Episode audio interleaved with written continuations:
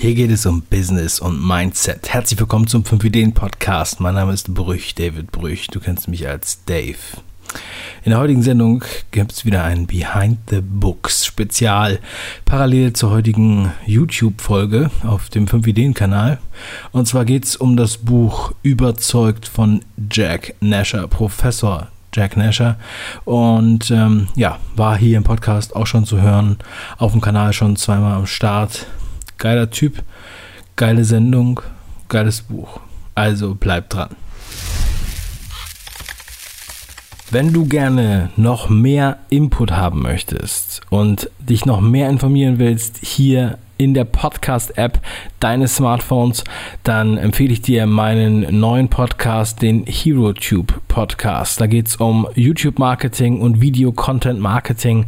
Ich werde aus dem eigenen Nähkästchen plaudern und werde ein paar Koryphäen interviewen. Es wird sich auf jeden Fall lohnen, damit du und dein Business gewappnet sind für die kommenden Jahre mit einer echten Video-Marketing-Strategie.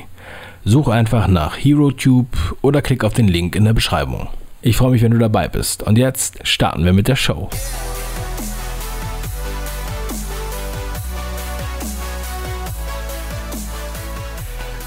Ja, Jack Nasher.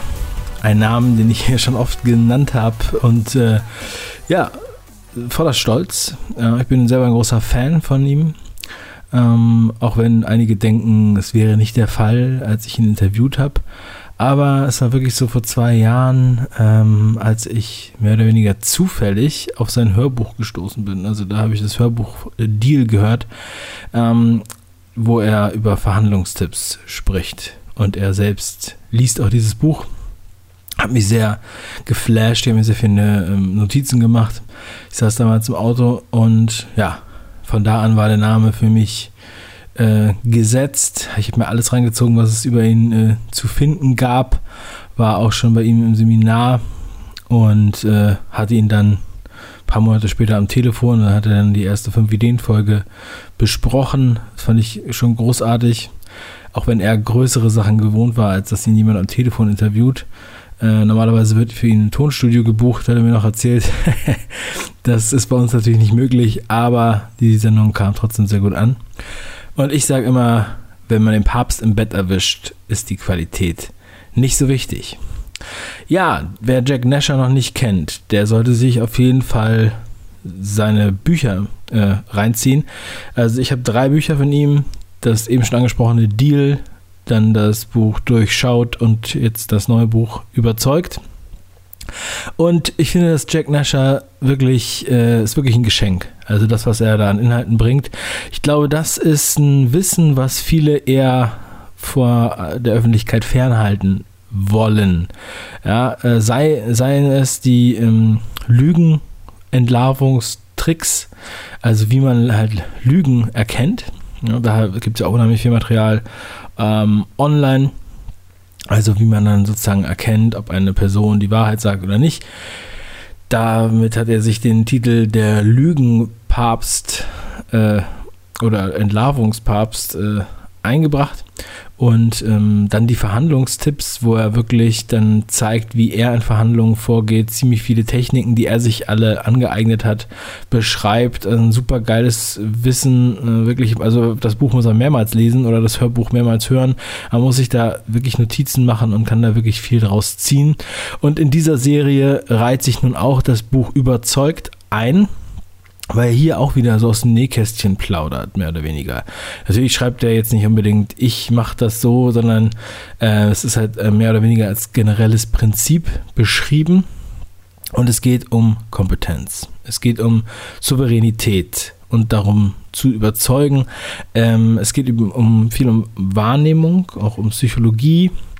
Und ähm, es ist, glaube ich, ein sehr, sehr wichtiges und hilfreiches Buch für ja, auch andere äh, Situationen, über die er gerne spricht, also in Verhandlungen, in Kundengesprächen, in Vorstellungsgesprächen. Also es geht um professionelle ähm, Überzeugung. Ja. Natürlich könnte man das auch sicherlich im Privaten einsetzen. ein Stück weit ist es natürlich auch Manipulation. Das ist der Grund, weshalb es oft sehr stark polarisiert. Man merkt dann, wenn man darüber spricht, für einige ist das richtig, äh, ja, anstößig, äh, das anzusprechen oder es ist halt irgendwie, ja, zwielichtig. Aber ich finde es ganz wichtig, dass man darüber spricht. Ich meine, wir haben ja auch schon über andere Themen hier gesprochen, äh, die noch viel, viel deutlicher in so eine mh, mm, manipulative Richtung gehen. Man muss sich dessen bewusst sein und so funktioniert auch Marketing ein Stück weit, ja, Public Relations und so weiter. Ähm, da, damit sind wir die ganze Zeit auseinandergesetzt und ähm, ähm, wäre ja blöd, wenn man sich damit nicht auseinandersetzt. Also, ähm, und wenn man, wenn man das Buch liest, dann merkt man halt auch überall um sich herum, wie Kompetenzen falsch eingeschätzt werden. Darum geht's. Aber ich komme äh, mal, ich komme jetzt mal ran und nehme jetzt mal hier meine Ideen auseinander, wie, wieso ich diese gewählt habe.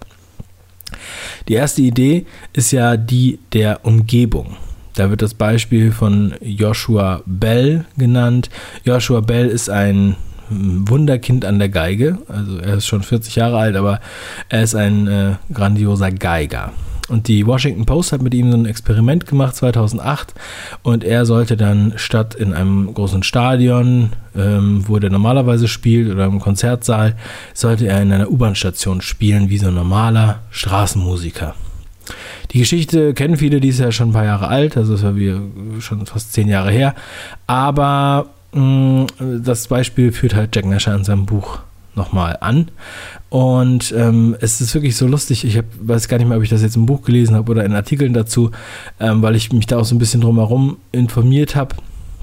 Ähm, damals und heute. Jack Nasher hat es auch in seinem Seminar schon angesprochen und so weiter. Also es ist äh, geistert schon einige Jahre rum dass halt dieser Künstler, der Joshua Bell, der ist sogar mit dem Taxi extra zu dieser U-Bahn-Station gefahren, weil er, weil seine Stradivari ja so teuer ist, also kostet glaube ich eine Million oder noch mehr. Da ist er wirklich die 600 Meter oder ein Kilometer oder sowas, voll die kurze Strecke, ist er noch mit dem Taxi gefahren, weil er Angst hatte, dass er überfallen wird. Ja, die ähm, Securities, also die Washington Post dachte noch, sie muss unheimlich viele Securities einstellen und das wäre ein Sicherheitsproblem Problem, weil die Leute alle die U-Bahn stürmen würden. Wenn man weiß, wie es abgelaufen ist, ist das schon wirklich äh, lächerlich. Und, äh, und so weiter und so weiter. Und sie wollten das der U-Bahn eigentlich nicht zutrauen. Das war ja auch im Berufsverkehr morgens. Und haben gedacht, das wird ein totales Chaos. Ja, so haben die über Joshua Bell gedacht. Und dann hat er da gespielt, hat auch ein sehr schwieriges Stück auf der Geige gespielt, auf seiner Stradivari. Und ähm, es wurde dann auch gezählt, wie viele Leute da vorbeigingen. Es waren so an die 1000 Leute. Eine Frau hat ihn persönlich erkannt und hat ihm 20 Dollar gegeben. Ein Mann hat sein Talent erkannt, weil er selber Geige gespielt hat und ähm, hat dann rausgehört, dass das wohl ein guter Geiger war. Aber ansonsten sind die meisten Leute einfach weggelaufen, also vorbeigelaufen, ohne stehen zu bleiben. Ein paar Kinder sind stehen geblieben, einige haben was reingeworfen in seine Hut oder in seine Schale und sind dann weitergelaufen, obwohl sie gar nichts gehört haben und so weiter. Insgesamt hat er 40 Minuten gespielt. So, und danach, das habe ich auch noch fünf Ideenfolge schon erwähnt, je nachdem, wann du hier was hörst, 32 Dollar hat er eingenommen, nach 40 Minuten. und eine Frau hat ihm 20 Dollar gegeben. Also ähm, ziemlich wenig, also gut für eine Stunde, 32 Dollar ist für einige eine Menge, aber der Joshua Bell, der verdient normalerweise etwas mehr der Stunde. Seine Konzerte, hm, ich habe jetzt nicht das günstigste Ticket durchgecheckt, aber so roundabout 200, 300 Dollar pro Ticket und da gehen schon auch ein paar Leute hin, ähm, werden da eingesammelt. Also kann man mal sehen, die Kompetenz wird wirklich ähm, durch die Umgebung auch erzeugt. Denn wenn man dann erstmal in Madison Square Garden auf der Bühne steht, dann ähm, denken alle, der muss es auch drauf haben. Und ähm, dann sind vielleicht auch Leute im Publikum, die sich mit Geige gar nicht so gut auskennen, aber da ist dann einfach die Präsentation so gigantisch, dass das dann am Ende des Tages überzeugt. Und ja, finde ich auch einen sehr, sehr wertvollen Gedanken. Da sollte man sollte man im Hinterkopf behalten. Der nächste Gedanke, den äh, Jack Nasher anspricht, der mich auch besonders ins, inspiriert hat, zu, also den ich als Idee auch ausgewählt habe, ist die Bescheidenheit. Ja? Dass Bescheidenheit eigentlich nichts, ähm, ja, also keine positiven Aspekt hat, keine, also im professionellen Sinne, eher Inkompetenz darstellt. Ähm, wirklich krass ähm, für einige, wenn man darüber spricht, die werden dann richtig entrüstet. Im Privaten ist es so, dass Bescheidenheit und Understatement wirklich Themen sind. Ja, das äh, gehört mehr oder weniger gesellschaftlich so ein bisschen dazu, dass man jetzt hier nicht groß erzählt, was man für ein geiler ist. Ja. Das ist aber im professionellen Sinne etwas anders. Im professionellen Sinne sollte man dann schon halt auch selbstsicher darstellen, dass man das kann. Im, im Buch geht das, wird es sehr detailliert beschrieben von Jack Nasher. Äh, er sagt zum Beispiel, natürlich macht er auch bewusst, was für Herausforderungen es, äh, es gibt. Also Herausforderungen, das sagt man ja immer, wenn man nicht das Wort Problem benutzen will. Ne? Das wisst ihr hoffentlich, weißt du hoffentlich. Also sagt man sozusagen auf der einen Seite, bin genau der Richtige für das Projekt ich ähm, kann dieses Haus bauen oder ähm, was auch immer, dann ähm, sagt man halt, aber im gleichen Zug noch, was für Herausforderungen noch da drin stecken. Also ich kann es, obwohl es das ist und richtig schwer und bam und bam und dann gibt es das und das. Das können wir aber handeln. Ne? Das können wir aber umsetzen, da können wir dann so und so dran arbeiten und so weiter. Und das ist halt in der, in der Wahrnehmung so, dass Bescheidenheit, das das habe ich in zwei Ideen sozusagen aufgeteilt. Aber das, was mit der Erwartungshaltung zu Beginn äh, wird angeglichen oder angepasst mit dem Ergebnis. Das heißt, wenn, wenn zwei Leute eigentlich das gleiche Ergebnis geliefert haben, egal wie gut oder wie schlecht das jetzt ist, es ist einfach komplett das gleiche Ergebnis, aber die eine Person war vorher überzeugend und wirkte kompetent, die andere Person hatte Zweifel und war, sagen wir mal, ängstlich, dann wird die entscheidende Instanz, sage ich jetzt mal, äh, der Chef, der Geschäftspartner, der whatever, äh, wird sich immer für den entscheiden, der am Anfang kompetenter wirkte, obwohl beide Ergebnisse nahezu identisch sind oder identisch sind. Ist ja nur ein fiktives Beispiel, ja. Und äh, ja, also es lohnt sich dann auf jeden Fall, ja was halt noch so ein Ding ist, stell dich ins Licht, also dass du wirklich zeigst, wer du bist. Also ein bisschen diese offensive Art und Weise. Ähm, das Beispiel mit dem Geschenk habe ich auch im 5-Ideen-Video drin, dass man einfach sich so ein bisschen in, der, in, der, in der Gruppe bemerkbar macht. Man könnte vielleicht auch sagen, gut, da ist jetzt eine, eine Gesprächsrunde am Tisch und ähm, stehst auf als erster und begrüßt jemanden, stellst als erster eine Frage oder sowas also es nützt halt auch was nach vorne zu gehen. Also stell dich ins Licht, ja, wenn du eine gute Nachricht hast, dass du deine, deine gute Nachricht auch repräsentierst. Das kann auch dazu führen, denn dadurch halt so, kannst du halt auch mehr Aufmerksamkeit generieren, dadurch manifestierst du dich halt noch mehr in dem Gehirn, in der Wahrnehmung der Person. Das heißt, du sollst jetzt natürlich kein, äh, nicht negativ auffallen, aber ähm, wenn man jetzt in einer Gruppe von, von Leuten äh, auffallen will, es gibt ja auch so Vorstellungsgespräche mit Gesprächsrunden, ich habe selber sowas mal mitgemacht, so, da kann man dann halt sich überlegen, okay, wie kann man jetzt hier Aufmerksamkeit generieren, ja, oder wie kann man was besonders Ungewöhnliches sagen, was aber trotzdem äh, gut funktioniert und so weiter, also ähm, ja, auf jeden Fall finde ich es mal wieder wirklich total begeisternd, äh, was er, da, was er da auf die Beine gestellt hat, der Jack. Und es gibt noch eine ganz geile Geschichte, eine Vorgeschichte sozusagen zu diesem Buch. Denn dieses Buch ist ja Anfang dieses Jahres erst rausgekommen, aber eigentlich ist nicht genau dieses Buch, aber quasi die, die erste Variante davon ist schon 15 Jahre alt, glaube ich. Und zwar war das das erste Buch von Jack Nasher ein sehr viel dünneres Buch als dieses hier. Ähm, es hieß auch Kompetenz. Moment. Ja, ich habe es jetzt hier offen. Also, aktuell die Kunst, Kompetenz zu zeigen, heißt das Buch. 2004 ist es rausgekommen, am 1. Februar. Also ist es 13 Jahre alt, nicht 15. Und zurzeit kostet hier die gebundene Ausgabe 95 Euro oder neu ab 350, fünf gebrauchte ab 95. Also ähm, ja, das ist ganz geil, denn Jack Nasher hat dieses Buch damals geschrieben, als er, weiß ich nicht, Mitte 20 war, sein erstes Buch. Und es war auch im Buchladen und er erzählt da immer ganz gerne so eine Anekdote, die ich jetzt mal kurz so aus dem Kopf äh, wiederhole. Und zwar geht er in diesen Buchladen und äh, dann sieht er, oh, es gibt ein, ein Exemplar von seinem Buch. Da freut er sich. Dann ist er einen Kaffee trinken gegangen, kam später wieder und auf einmal war das Exemplar weg. Es war gekauft.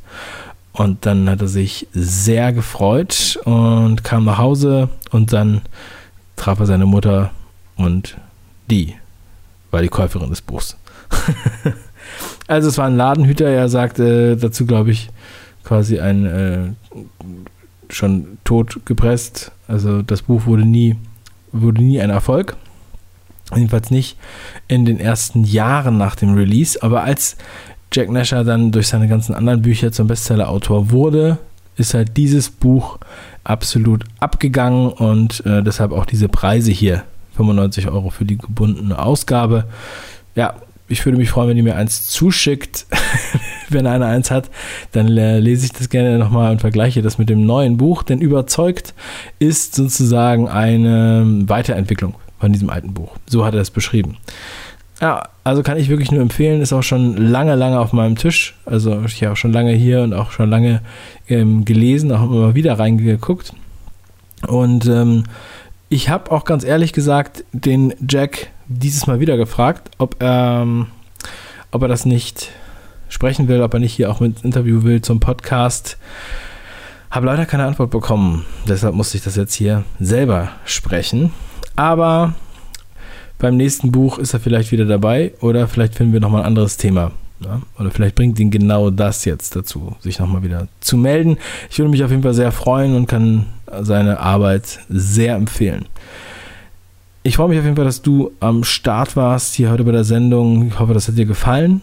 Und zwar so gut gefallen, dass du mir fünf Sterne in der Podcast-App als Bewertung gibst und kannst mir gerne noch einen Satz dazu schreiben.